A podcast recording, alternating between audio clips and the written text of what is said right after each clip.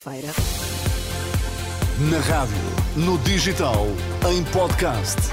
Música para sentir, informação para decidir.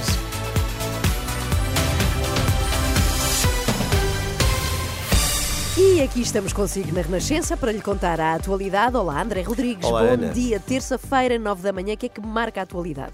Cerca de mil lares de idosos encerrados nos últimos nove anos. Presidente da CNIS defende proteção social como direito universal. Carga fiscal penaliza mais os rendimentos do que as empresas. Nesta edição, os detalhes sobre o estudo sobre a fiscalidade em Portugal. E João Fonseca no desporto é esta hora. Bom dia. Ana, bom dia. Ruben Amorim responde ao interesse inglês em Guióqueres e Sérgio Conceição ao reforço do plantel portista. Vamos lá às notícias das nove. Está frio nesta manhã, estão 5 graus em Lisboa, 3 no Porto, 10 em Faro, 2 na Guarda. A informação com André Rodrigues. Quase milhares de idosos encerrados nos últimos nove anos e destes, 155 foram fechados de urgência pela Segurança Social, que participou quase 300 crimes de desobediência ao Ministério Público. A maioria destes lares não tinha licença, são números divulgados na edição desta terça-feira do Jornal de Notícias, que cita o Instituto da Segurança Social. Em declarações à Renascença, o presidente da CNIS diz que esta situação resulta da falta de respostas para os idosos. O padre Lino Maia defende a proteção social como um direito universal. Eh, o ideal seria que as pessoas se mantivessem em, suas casas, mas eh, nem sempre isso é possível, eh, até porque muitas vezes estas pessoas acabam por não ter uma retaguarda de apoio e, portanto, e, portanto, nós precisávamos de bastantes mais lares eh, para estas pessoas. Eh, É preciso encarar a proteção social como um direito universal e, portanto, eh, não enfiarmos a cabeça na areia portanto, e criarmos, de facto, respostas suficientes para as necessidades. Padre Lino Maia, em declarações Henrique Cunha, aqui a defender eh, a criação de mais lares de idosos no setor social solidário, no dia em que o Jornal de Notícias dá conta do encerramento de cerca de mil lares de idosos nos últimos nove anos. Carga fiscal penaliza os contribuintes com rendimentos mais baixos. A conclusão é de um estudo da Associação Causa Pública sobre a fiscalidade em Portugal, o relatório que vai ser apresentado esta terça-feira, indica que os impostos indiretos são os que mais penalizam as famílias. Este documento dá também conta de um peso maior dos impostos sobre os rendimentos do trabalho do que sobre a riqueza gerada pelas empresas que pagam menos impostos. É o que explica a Renascença Paulo Pedroso, um dos autores deste estudo da Associação Causa Pública. as empresas pagam poucos impostos. Todos sabemos, eh, pagam realmente poucos impostos. Aqui não interessa a taxa nominal, interessa o valor real pago. Todos nós sabemos que é difícil tributar eh, o capital, porque hoje as empresas têm estratégias de fuga, de parqueamento em offshores, de planeamento fiscal com países que têm taxas, eh, taxas reduzidas. No caso português, eh, nós estamos abaixo, inclusive, dos nossos, eh, dos nossos parceiros europeus e da OCDE. Paulo Pedroso, um dos autores do estudo sobre fiscalidade em Portugal, que vai ser apresentado esta terça-feira, dizendo que eh, Portugal eh, está abaixo da média europeia no que toca à carga fiscal. Ora, o fiscalista Tiago Caiado Guerreiro, também ouvido pela Renascença, critica estas conclusões e diz ter dúvidas quanto às conclusões deste estudo. Acho que nós temos uma carga fiscal mais elevada até que a União Europeia, mas escamoteamos isso com imensas taxas, que são, na verdade, impostos eh, multifacetados que não aparecem nas estatísticas. Nós temos grande parte do nosso rendimento disponível retirado e ter serviços públicos tão maus, uma saúde tão má, uma educação tão má, Tiago Caiado Guerreiro, fiscalista, e as críticas a este estudo sobre a fiscalidade em Portugal, um estudo que vai ser apresentado esta terça-feira em Lisboa.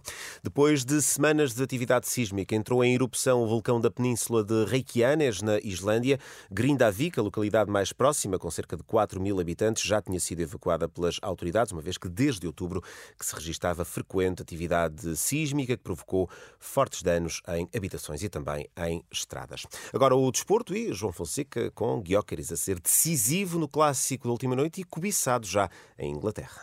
O mercado de transferências está quase a abrir, com janeiro à porta. As exibições do sueco continuam a marcar a atualidade leonina, ídolo dos adeptos e cobiçado por alguns dos emblemas da Premier League.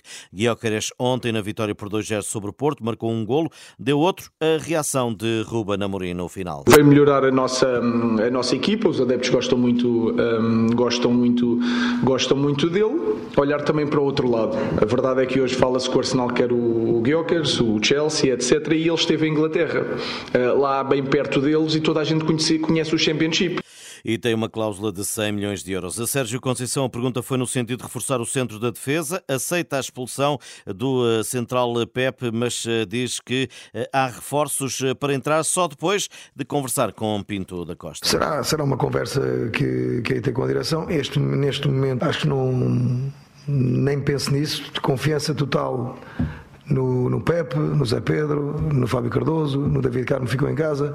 Uh, confiança. Agora vamos ver o que, é que, o que é que é possível ou o que é que não é possível. Janeiro à porta e o mercado de transferências a mexer entre os grandes do futebol português. João Fonseca e as notícias do desporto. E André aumenta a pressão eh, nas urgências do Serviço Nacional de Saúde, um quadro habitual nesta altura do ano. Há mais doentes que recorrem às urgências numa altura do ano em que muitos profissionais estão de férias uhum. e este ano com o agravamento de muitos médicos recusarem fazer mais horas extraordinárias, não é? Justamente Justamente, Ana. E a Renascença foi ao terreno precisamente para perceber como é que está a situação, por exemplo, no centro hospitalar de Gaia Espinho, que serve uma população de mais de 300 mil pessoas. Há doentes que esperam horas nas urgências para fazerem um exame ou para serem vistos por um médico. Então, Emília, não está, filho. Disse que ia fazer um rachixe. Estou aqui à espera, nunca mais ia achar-me fazer um rachixe. É uma pouca vergonha. Pessoas aqui a morrer daqui. Ai, Jesus, que miséria salas lotadas e demora no atendimento. É assim uma tarde de dezembro nas urgências do Centro Hospitalar de Vila Nova de Gaia e de Espinho. Há doentes que esperam horas para fazer exames ou serem vistos por um médico. Isto está muito demorado, eu estou aqui quase há três horas à espera para ser chamada para ir ao médico. Já não é a primeira vez que me ocorre estes episódios, eu tenho que fazer a medicação intravenosa. Sim, sim, deixa, deixa cá ver. Por isso é que eu vim recorrer ao hospital, senão não vinha cá.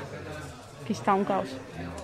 Nos últimos meses, há sintomas que indicam que algo de errado se passa com o Sistema Nacional de Saúde.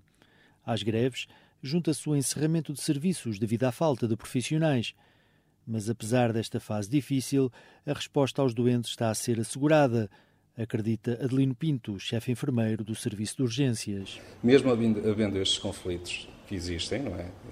O, o, todos os serviços, to, todas as tomadas de decisão são feitas para que o doente é minimizado o impacto sobre o doente. Tenho, tenho uma lógica, tiraram-a dali daque, da, da, daquela sala. Disseram, vai fazer um rachixe. Deixaram-a aqui e pronto. Diga Maria ah, Até que enfim, graças a Deus. Uma coisa é a nossa visão como acompanhante e como doente. Outra coisa é a nossa visão como profissionais que trabalham aqui todos os dias. Parece que isto parece um caos, parece uma selva. Isto para nós que trabalhamos aqui é um caos organizado.